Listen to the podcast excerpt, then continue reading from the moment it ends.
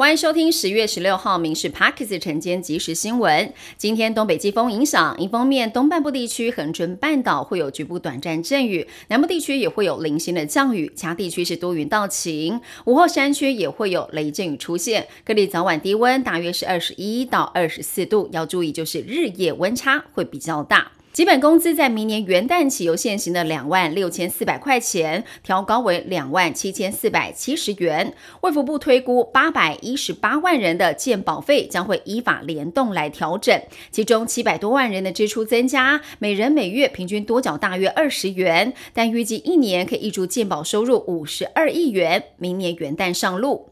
想要等明年出国降价的民众要失望了。疫情之后，全球旅运复苏，还有民众渴望出国旅游的基调不变。旅行社明年的机票合作溢价空间小。再来就是华航、长荣航、新宇航以及台湾虎航持续的增班，油价又高涨，需求增加，这低票价是回不去了。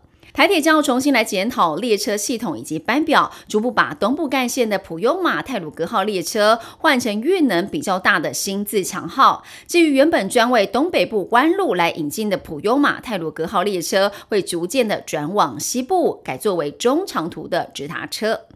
网络上流传，桃园市警用机车的行车记录器可以直接针对违规的车辆来拍照、开立罚单。这种先进的照相机在网络上引起了讨论，但警方澄清，这些画面都是后置剪接而成，地点也不在桃园市，证实这是错误的假资讯。今年五月，有民众在公民政策平台连署，希望台湾可以向欧美国家示范周休三日，真的通过了连署门槛。不过，行政院最后以实施有难度驳回，引发了讨论。但真的有企业默默实施周休三日，员工破网之后引发讨论，让不少上班族好羡慕啊。根据美国心脏协会的最新建议，一般成年人的睡眠时间应该在每天七到九小时。医师表示，在正常的睡眠期间，血压会自然的下降，让心血管系统得以休息跟恢复。但如果经常睡眠不足，可能会增加高血压的风险，还有罹患糖尿病的风险。睡眠不足也会影响控制饥饿跟食欲的大脑部分，使人们产生不良的饮食习惯，导致体重增加。